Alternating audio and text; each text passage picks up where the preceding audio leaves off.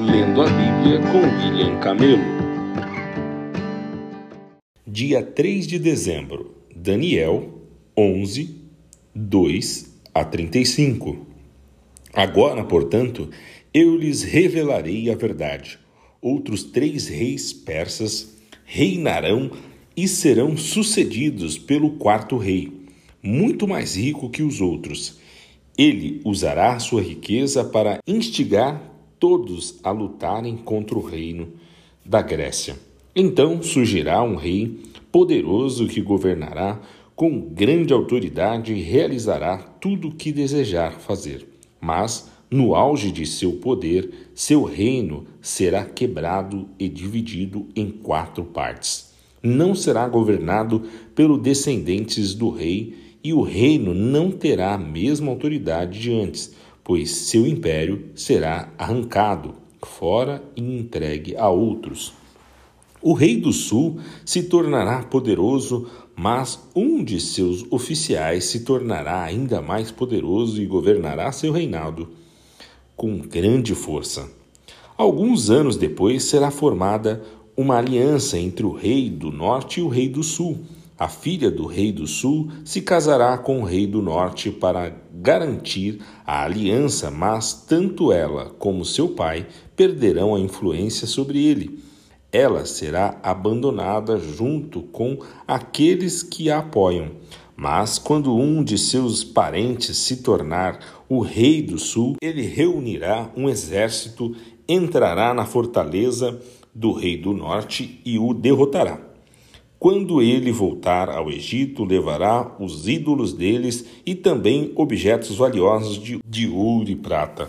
Por alguns anos deixará o reinado do norte em paz. Mais tarde, o rei do norte invadirá o reino do sul, mas logo voltará para sua terra. Os filhos do rei do norte, porém, reunirão um exército poderoso que vencerá como uma inundação e levará a batalha até a fortaleza do inimigo. Enfurecido, o rei do sul sairá para lutar contra o grande exército reunido pelo rei do norte e o derrotará. Depois que o exército inimigo for vencido, o rei do sul se tornará orgulhoso e executará muitos milhares de inimigos. Sua vitória, porém, não durará muito tempo. Alguns anos depois, o rei da, do norte voltará com um exército bem equipado, muito maior que antes. Nessa ocasião, haverá uma grande rebelião geral contra o rei do sul. Homens violentos de seu povo, Daniel, se juntarão a eles em cumprimento desta visão, mas serão derrotados. Então o rei do norte virá e cercará uma cidade fortificada e a conquistará. Nem as melhores tropas do sul conseguirão resistir a esse ataque. O rei do norte continuará a avançar sem oposição. Ninguém será capaz de resistir-lhe. Ele se deterá na terra gloriosa, decidido a destruí-la. Fará planos de vir com a força de todo o seu reino e formará uma aliança com o rei do sul dará sua filha em casamento a fim de derrubar o reino, mas seu plano falhará. Depois disso, voltará sua atenção para o litoral e conquistará muitas cidades. No entanto, um comandante de outra terra acabará com sua insolência e o fará retirar-se envergonhado. Ele se refugiará em sua própria fortaleza, mas tropeçará e nunca mais será visto.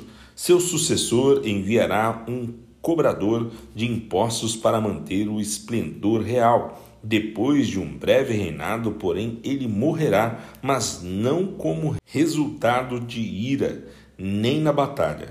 O próximo a subir ao seu poder será um homem desprezível, que não faz parte da linhagem real ele se infiltrará quando menos se espera e assumirá o controle do reino por meio de intrigas. Diante dele, grandes exércitos serão arrasados, incluindo um príncipe da aliança. Com promessas enganosas, fará várias alianças, apesar de ter apenas um punhado de seguidores. Ele se tornará forte, sem aviso entrará nas regiões mais ricas da terra e distribuirá entre seus seguidores o despojo e os bens dos ricos, coisa que seus antepassados nunca fizeram. Fará planos para conquistar fortalezas, mas isso durará pouco tempo. Então juntará coragem e reunirá um grande exército contra o rei do sul. Este sairá para a batalha, mas de nada adiantará, pois haverá conspiração contra ele. Sua derrota será causada por gente de sua própria confiança. Seu exército será arrasado e muitos serão mortos, decididos a fazer o mal. Esses reis tentarão enganar um ao outro enquanto estiverem à mesa de negociações, mas isso não fará diferença alguma, pois o fim chegará no tempo determinado. O rei do norte voltará para casa com muitas riquezas. No caminho, ele se colocará contra o povo da Santa Aliança e fará grandes estragos antes de seguir viagem. Então, no tempo determinado, ele voltará a invadir o sul, mas dessa vez o resultado será diferente. Ele se assustará com os navios de guerra do litoral oeste e voltará para casa. Então descarregará sua ira sobre o povo da Santa Aliança e recompensará os que abandonarem a aliança. Seu exército tomará a fortaleza do templo, contaminará o santuário, acabará com os sacrifícios diários e colocará ali uma terrível profanação. Ele usará de adulação e conquistará os que violaram a aliança, mas aqueles que conhecem seu Deus serão fortes e resistirão. Líderes sábios instruirão a muitos, mas esses mestres morrerão pela espada e pelo fogo, ou serão capturados e saqueados. Durante essas perseguições receberão pouca ajuda e muitos que se juntarem a eles não serão sinceros. Alguns dos sábios serão vítimas de perseguição e, desse modo, serão refinados, purificados e limpos até o tempo do fim, pois o tempo determinado ainda está por vir. 1 João 3, 7 a 24. Filhinhos, não deixem que ninguém os engane a este respeito. Quando uma pessoa faz o que é justo, mostra que é justa, como ele é justo, mas quando continua a pecar, mostra que pertence ao diabo, pois o diabo peca desde o início. Por isso, o Filho de Deus veio para destruir as obras do diabo. Aquele que é nascido de Deus não vive no pecado, pois a vida de Deus está nele. Logo, não pode continuar a pecar, pois é nascido de Deus. Assim, podemos identificar quem é filho de Deus e quem é filho do diabo. Quem não pratica a justiça e não ama seus irmãos não pertence a Deus. Esta é a mensagem que vocês ouviram desde o princípio. Que amemos uns aos outros, não sejamos como Caim, que pertencia ao maligno e assassinou seu próprio irmão. E por que o assassinou? Porque Caim praticava o mal e seu irmão praticava a justiça. Portanto, meus irmãos, não se surpreendam se o mundo os odiar. Se amamos nossos irmãos, significa que passamos da morte para a vida. Mas quem não ama continua morto. Quem odeia seu irmão já é assassino. E vocês sabem que nenhum assassino tem dentro de si a vida eterna. Sabemos o que é o amor, porque Jesus deu sua vida por nós. Portanto, também devemos dar nossa vida por nossos irmãos. Se alguém tem recursos suficientes para viver bem e vê um irmão em necessidade, mas não mostra compaixão, como pode estar nele o amor de Deus? Filhinhos, não nos limitemos a dizer que amamos uns aos outros, demonstremos a verdade por meio de nossas ações. Com isso, saberemos que pertencemos à verdade e nos tranquilizaremos quando estivermos diante de Deus. E ainda que a consciência nos condene,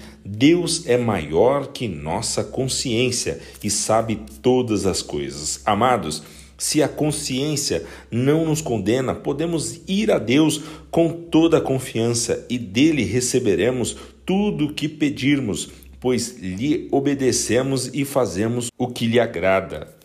E este é o seu mandamento, que creamos no nome de seu Filho Jesus Cristo e amemos uns aos outros conforme ele nos ordenou. Aqueles que obedecem a seus mandamentos permanecem nele e ele permanece neles, e sabemos que ele permanece em nós porque o Espírito que ele nos deu permanece em nós. Salmos 122, 1 a 9.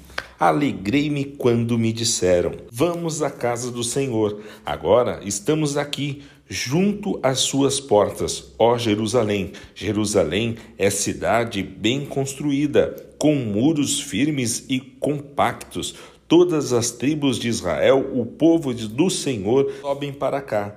Vem para dar graças ao nome do Senhor, conforme a lei requer. Aqui estão os tronos de onde se pronunciam julgamentos, os tronos da dinastia de Davi.